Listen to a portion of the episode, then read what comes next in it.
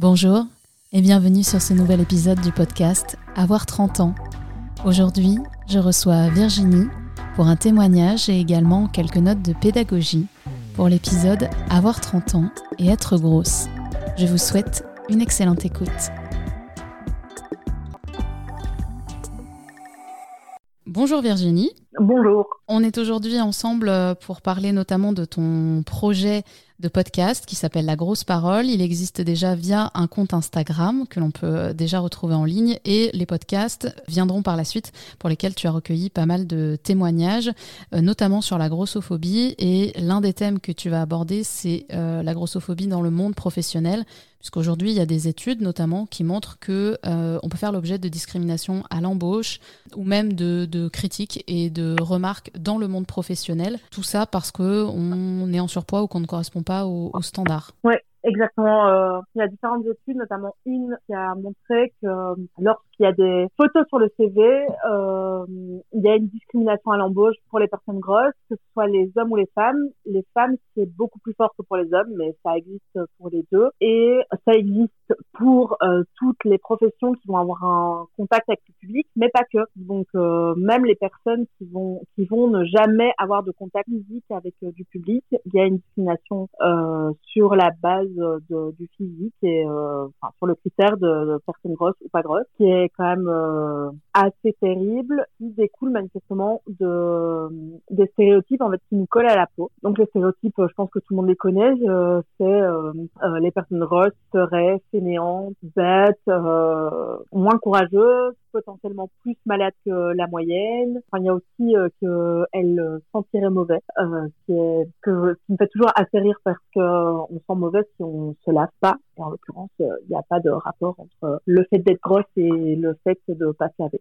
Donc, donc voilà, ça, ça, ça découle de tout ça et ça a des implications très clair dans nos vies parce que ben, si on a de la discrimination à l'embauche, on est plus proportionnellement plus au chômage et donc aussi il y a moins de, de promotion, enfin on on atteint moins de, de, de, de hauts postes et tout ça conduit à la pauvreté donc ça a des implications euh, graves. Et tu disais au début que tu avais aussi euh, voulu créer ce compte Instagram à partir d'une alors je sais pas si on peut appeler ça une anecdote en tout cas moi je trouve en tout cas une discrimination que tu as vécue toi dans ta vie de tous les jours. Oui, donc euh, il y a un peu plus d'un an, euh, en janvier 2021, j'ai été euh, dans un magasin de vêtements pour acheter une jupe pour une personne de mon entourage qui, qui n'est pas grosse et a encore normé. Et du coup, je rentre dans le magasin, je suis en période Covid, donc obligée de mettre du gel hydroalcoolique sur les sur mes mains. Et au moment où je suis en train de faire ça, donc je suis vraiment à l'entrée du magasin, j'ai pas encore mis un pas, pas encore fait un pas dans le magasin, la vendeuse de l'autre bout me crie euh, on n'a pas votre taille madame. Et donc j'étais en même temps complètement honteuse. Et aussi euh, très en colère. Donc, en rentrant chez moi, j'ai fait un post Facebook. Une euh, amie Facebook a commenté. C'était pas méchant, mais totalement maladroit. Je, j'ai été assez énervée par son commentaire et puis je me suis dit bon, elle a pas voulu être méchante, juste elle y comprend rien, elle est pas concernée, elle est pas grosse et elle pense qu'elle a jamais subi euh, ce genre de remarques. Et du coup, j'ai fait pas mal de pédagogie puis je me suis dit tiens, ça serait intéressant de faire de la pédagogie pour un plus grand nombre et puis de aussi pouvoir faire de la pédagogie une fois et puis après renvoyer systématiquement les gens qui me saouleraient vers euh, des épisodes de podcast sur différents sujets. Et donc j'ai créé le, le compte ce jour-là et je me suis lancée dans ce projet qui est très chouette et qui me prend beaucoup de temps, mais qui va finir par aboutir. Donc le, le projet, donc on peut déjà retrouver le compte Instagram qui s'appelle La Grosse Parole, dans lequel euh, ce qui est d'autant plus intéressant, c'est que tu veilles non pas à avoir une série de témoignages, mais à croiser tous ces témoignages par thématique. Donc on parlait de la grossophobie dans le monde professionnel, mais il y a aussi de la grossophobie dans le monde euh, médical ou euh, bien sûr dans le cercle parfois proche, familial, conjoint ou conjointe. Oui, dans tous les témoignages que j'ai pu recueillir, euh, il y en a déjà euh, beaucoup, je n'arrive plus à me souvenir exactement du nombre, mais on est pas loin des entre 150 et 200. Les personnes qui m'écrivent ou que j'ai pu rencontrer me racontent que extrêmement souvent, dit elle s'arrête pas quand elle ferme la porte de chez eux et elle continue au sein de la famille. Et ça, c'est une différence avec un d'autres de discrimination. Alors c'est pas la seule parce que par exemple l'homophobie pourrait, euh, enfin voilà, les, les, personnes qui subissent de l'homophobie à l'intérieur de leur famille, c'est la même chose, c'est-à-dire qu'il n'y a pas de répit, on n'a jamais de répit, on est à l'intérieur de la famille, on est au repas de Noël, euh,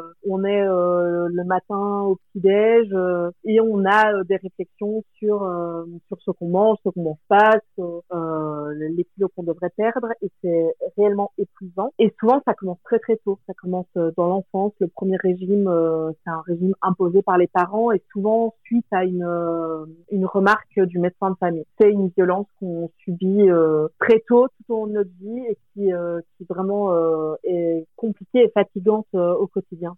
Du coup, ce que tu disais à l'instant, c'est quand même aussi flagrant de la dangerosité des régimes, parce que tu as le fait de perdre du poids, tu as l'impact psychologique, tu as le fait de reprendre plus de kilos, ce qui peut à devenir dangereux de jouer avec son poids comme ça et avec son alimentation. Est-ce que selon toi, euh, les, régimes, c'est encore quelque chose qui est euh, bien martelé dans la tête des personnes qui ont un problème de surpoids? Bah, Je pense que les régimes, surtout, c'est martelé partout, tout le temps, par tout le monde. Il suffit d'allumer sa télé à n'importe quelle heure, je pense qu'on tombe sur une pub sur, pour une entreprise qui va livrer des produits, euh, des plats préparés qui vont permettre de retrouver une silhouette absolument merveilleuse. Je pense qu'on vit dans une société profondément grossophobe. Je suis même extrêmement, je veux dire, les régimes, on sait, c'est démontré que ça fonctionne pas. Que quand on prend un, un délai de 5 ans, 95%, enfin, allez, on va dire 95% des personnes euh, ont repris l'intégralité des kilos perdus et on monte à 98% à, dans un délai de 10 ans, je pense. Ça fonctionne pas. Ça fonctionne vraiment pas. Ça fonctionne pour pratiquement personne, de la même façon que les chirurgies bariatriques qui sont extrêmement dangereuses, mais alors aussi euh, vendues par tous les médecins en mode c'est la seule solution pour vous en sortir. On parle jamais des dangers de ces chirurgies, mais on parle non plus jamais des reprises de poids par la suite il y a un grand nombre de personnes qui vont avoir d'abord une opération avec, bon, alors maintenant c'est plus les anneaux gastriques, mais bon, peu importe, un truc comme ça, puis après un bypass, puis après encore une autre, puis une puis, euh, et euh, environ tous les 5, 6, 7 ans, ces personnes sont réopérées parce qu'en fait, elles reprennent du poids. Donc, euh, donc clairement, partout, tout le temps, on nous martèle qu'il faut maigrir, alors que actuellement, il n'y a pas de solution durable pour perdre du poids tout en restant en bonne santé. Donc c'est c'est c'est vraiment, euh, enfin moi je trouve je trouve ça euh, dangereux et assez incroyable, même si ça ne m'étonne pas parce que c'est une manne financière énormissime. Et tant qu'on sera complexé et on dépensera de l'argent. Et si on dépense de l'argent, ça arrange les, le système capitaliste. Donc il n'y a pas de raison que ça change actuellement. Je pense que s'aimer, alors là, ça fait, c'est je, c'est mon moment euh, Miss France, Miss Monde. euh, Vas-y. Mais aimer, et, aimer son corps, euh, c'est profondément révolutionnaire. Aimer son corps tel qu'il est, sans vouloir sans cesse le changer, c'est sortir du système capitaliste dans lequel on vit, parce que euh, en fait s'émanciper de ça et ne pas avoir envie de payer euh, de l'argent pour des régimes miracles, pour la nouvelle crème qui va permettre de pas avoir de rides ou euh, pour euh, les chaussures qui vont faire qu'on va avoir un, galbe au niveau des fesses merveilleux, c'est vraiment vraiment révolutionnaire et je, pense que une de mes façons de militer c'est de m'aimer comme ça. Mais euh, mais c'est pas facile. Et je reconnais qu'il y a plein de moments aussi où j'ai pas le courage. C'est pas pour ça que j'ai moins, je suis moins légitime quand j'ai pas le courage, mais voilà je tente à ma toute petite échelle de, sortir de ce système de cette façon. Bah, J'aime bien ce que tu dis en disant que aimer son corps, c'est profondément révolutionnaire parce que, aussi loin que je repense, surtout quand on est une femme, en fait, on nous apprend jamais à aimer son corps, puisqu'on a, dès toute petite, on a peur d'être trop grande, trop petite, trop grosse, trop maigre, d'avoir des trop grands pieds, de pas avoir assez de poitrine. Ensuite, quand on grandit, euh, ben, on va nous vendre des euh, tonnes de produits pour euh, les cheveux, le corps, le maquillage, prendre soin. Ensuite, quand, par exemple, exemple, on a eu des enfants, euh, il y a tout un complexe autour de retrouver son corps d'avant.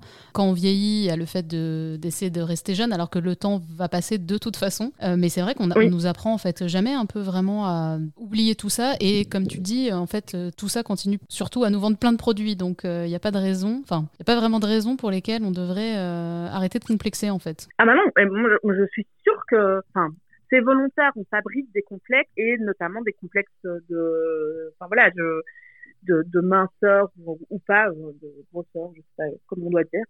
Mais vraiment, enfin moi, j'ai retrouvé et puis aussi, ça prend une énergie dingue de vouloir maigrir sans arrêt. Enfin, moi, pendant des années, j'ai pensé qu'à ça. j'ai pensé qu'à ça, ça, ça m'omnubilait. Je ne, je n'avais le temps pour rien d'autre que, ok, comment je vais faire, quelles sont les stratégies que je vais mettre en place pour coller à euh, ce que la société veut de moi, c'est-à-dire que je sois une femme mince. Tout d'un coup, j'ai arrêté de penser à ça. Mais vraiment, ça ne m'effleure plus l'esprit. Je ne me dis plus jamais, tiens, quelle serait ma vie si j'étais mince. Ce n'est pas, il n'y a pas une personne mince à l'intérieur de la Virginie grosse qui vit euh, en 2022. Ça, elle n'existe pas. Moi, je suis une personne grosse. Voilà, ça, c'est comme ça. Ça ne changera pas. Ou peut-être ça changera, mais en tout cas, ce sera pas volontaire, euh, parce que peut-être que je vais maigrir et que ce sera, euh, sais on, on sait pas de quoi fait, fait notre vie, donc euh, je sais pas quelle sera ma vie demain. Mais en tout cas, je ne ferai pas régime. Et tout d'un coup, mais j'ai eu tellement d'énergie pour faire autre chose. Tellement d'énergie, enfin, voilà, de, en termes de charge mentale, mais ça s'est euh, dégagé, mais d'un d'un coup. Je me suis dit, OK, là, maintenant, j'ai du temps pour plein d'autres choses. J'ai du temps pour lire, j'ai du temps pour étudier, j'ai du temps pour euh, m'occuper de mes enfants, j'ai du temps pour euh, voilà faire la révolution. et c'est vraiment cool. C'est vraiment cool comme Est-ce que euh, par le passé, ça t'est arrivé de, entre guillemets, te, te mettre toi-même des barrières en te disant, par exemple, bah non, je je sais pas, il y a euh, quelqu'un qui me plaît, mais je ne vais pas aller le voir parce que euh, peut-être je vais avoir des critiques sur mon poids, ou non, je vais pas postuler à tel travail parce que peut-être on va me juger, je vais être victime de discrimination. Tu vois, de te mettre toi-même un haut là en te disant, bah non, peut-être pas. Probablement que ça m'est arrivé quand j'étais adolescente j'étais vraiment tétanisée et j'étais persuadée que jamais je pourrais plaire à qui que ce soit. C'est vraiment, j'en étais euh, mais vraiment profondément convaincue. Et quand j'ai 17 ans, j'ai fait un très très gros régime où j'ai perdu une vingtaine de kilos et donc j'étais mince. C'est à ce moment-là que j'ai rencontré la personne qui allait devenir mon mari et puis mon ex-mari. Du coup, quand je l'ai rencontré, j'étais mince. Et ensuite, j'ai repris du poids. Il a continué à m'aimer quand j'étais grosse.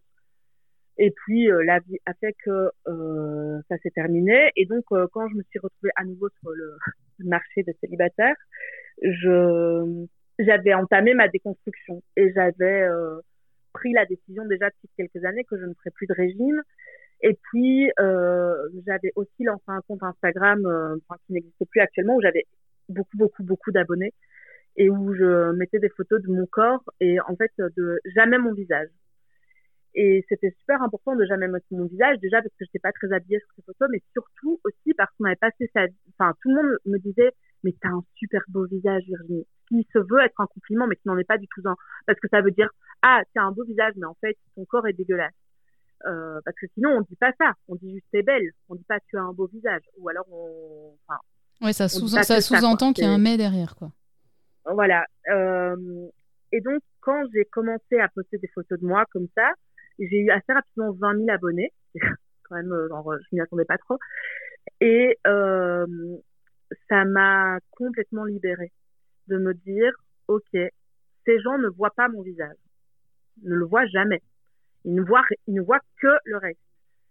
Et pourtant, ils sont là, ils ont l'air d'apprécier ce qu'ils voient. Donc, potentiellement, il y a des gens à qui je plais. Et, donc, à partir de là, euh, voilà, je, je me suis plus mis de barrière mais ça a pris un peu de temps. je devais avoir 30 euh, ans. Ouais, donc c'est assez récent quand même. Et justement, on parlait, euh, donc on a parlé de la grossophobie dans le milieu professionnel, personnel, dans la vie sentimentale. Et bien sûr, aujourd'hui, il y a quelque chose qu'on peut plus éviter, c'est les réseaux sociaux et notamment des propos qui parfois peuvent être mille fois plus violents que dans la réalité avec des personnes qui se cachent derrière des pseudos. Euh, est-ce que tu aurais, un, toi, une recommandation ou un conseil à, fournir à des personnes qui seraient euh, bah, visées par des, critiques très violentes? Euh, Je ne sais pas quoi dire par rapport à ça. Je suis, je suis à la fois très en colère et un peu résignée. je pense que il faut se protéger le plus possible. Euh, moi, ma technique, c'est de lire le moins possible tous ces commentaires. Et quand ça m'arrive de les lire, je demande à des amis alliés euh, d'aller euh, les signaler. Enfin voilà, je, je, je, je, suis assez bien entourée de personnes militantes et euh, on forme une chouette équipe pour ça. Donc quand ça arrive, euh, voilà, je, je reste pas seule face à tout ça. Maintenant, euh, c'est un énorme problème sur les réseaux sociaux, d'autant plus que, comme je disais tout à l'heure, la grossophobie n'est pas vraiment reconnue comme étant une discrimination euh, réelle.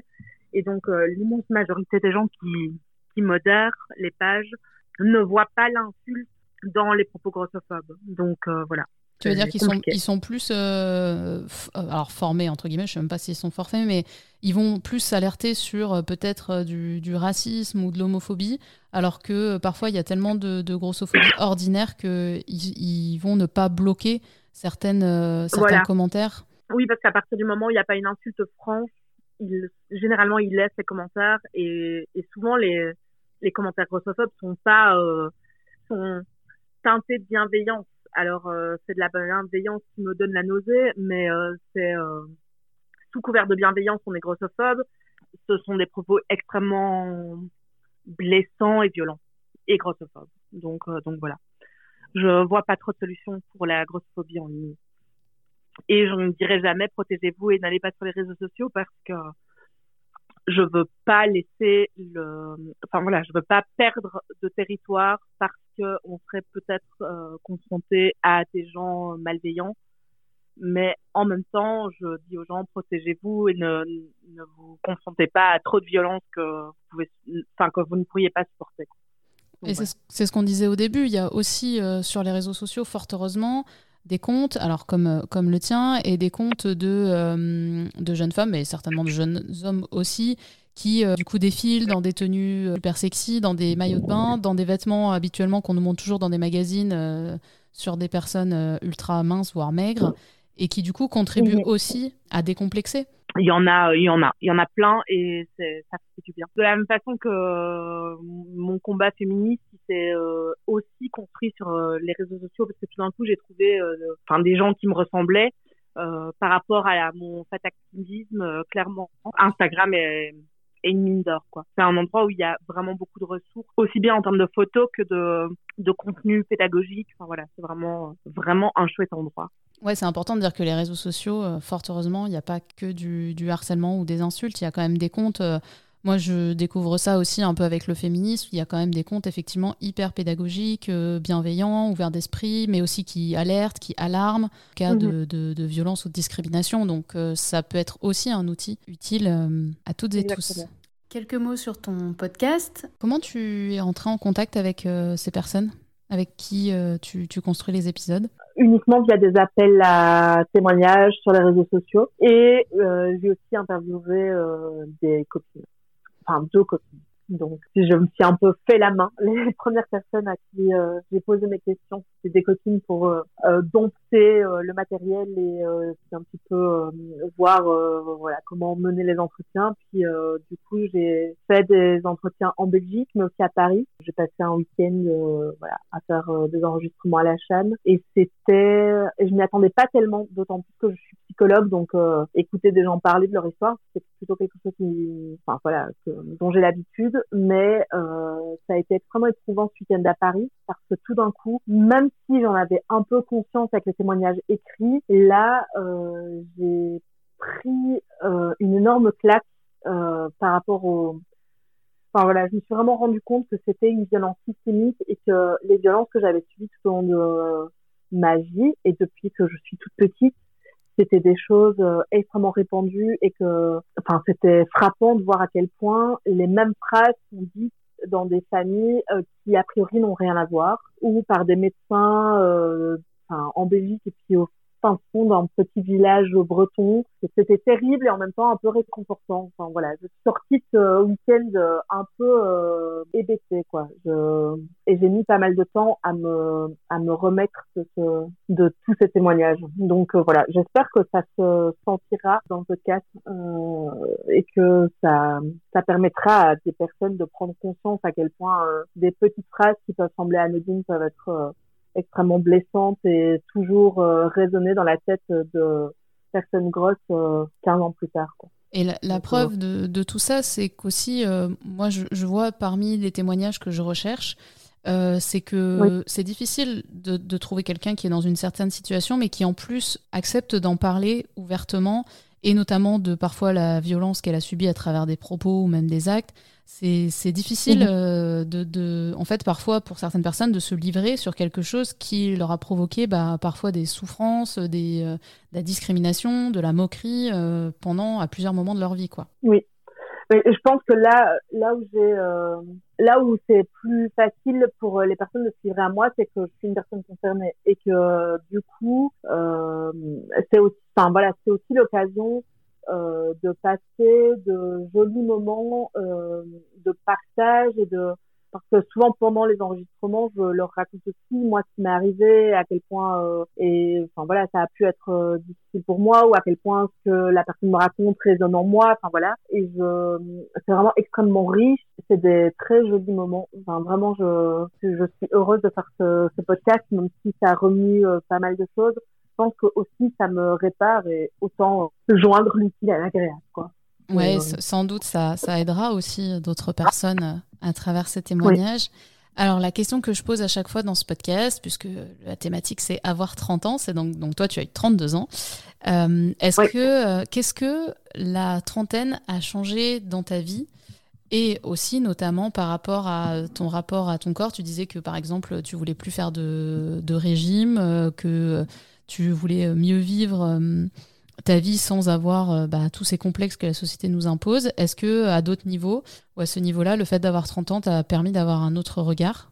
Ben, Donc à 30 ans, je suis déjà maman deux fois. J'ai divorcé. Je me suis euh, affirmée comme euh, féministe. euh, ça, a été une année un peu charnière cette année-là. Et je pense que ça, je suis beaucoup mieux à 30 qu'à 20. Je suis beaucoup plus sûre de moi, beaucoup plus sûre de ce que de ce que je veux faire des années qui arrivent, c'est plutôt cool alors content, même si euh, c'est parfois épuisant. voilà, c'est la maman, euh, la maman de deux jeunes enfants qui parle, mais euh, En tout cas, même si c'est épuisant, tu as, quand même une énergie de dingue parce que tu as un projet de podcast, un... tu participes à des actions féministes, tu fais un mémoire en plus et euh, tu m'as parlé tout à l'heure de euh, groupe de parole sur la grossophobie. Est-ce que tu peux nous en dire plus sur ce projet-là? Alors c'est en cours de construction. Euh, on espère lancer ça d'ici quelques semaines, mois. Ça va surtout dépendre de la situation sanitaire. Pas encore extrêmement clair sur ce qu'on va faire, mais on voudrait créer un groupe alliage de où on se rassemblerait euh, entre personnes grosses et on ne sait pas encore exactement ce qu'on va proposer comme activité, mais en tout cas, on, a envie de, faire bouger les choses, d'offrir un lieu safe euh, pour les personnes grosses. Voilà, je pense que vraiment pouvoir parler entre personnes concernées de nos réalités, ça permet euh, de, de se sentir moins seul et de d'aller mieux. Alors c'est tout bête, mais juste aller boire un verre avec des amis. Quand on est une personne grosse, il faut anticiper, euh, Est-ce qu'il va y avoir des, des accoudoirs aux chaises? Parce que si on a, ça va être inconfortable. Euh, est-ce que les toilettes sont suffisamment accessibles pour les personnes grosses ou est-ce qu'on va se retrouver bloqué entre la poubelle et euh, le dérouleur de papier euh, alors c'est des toutes petites choses, mais n'empêche que quand on est une personne grosse et qu'on est confronté à ça chaque jour, euh, avoir un groupe de personnes en fait qui connaissent nos réalités, ça permet vraiment de de souffler et de, de, de, de passer des bons moments. Donc, euh, donc voilà, c'est un des objectifs. Après, euh, je sais pas exactement ce vers quoi on va aller, mais, euh, mais je suis sûre que ça va être cool.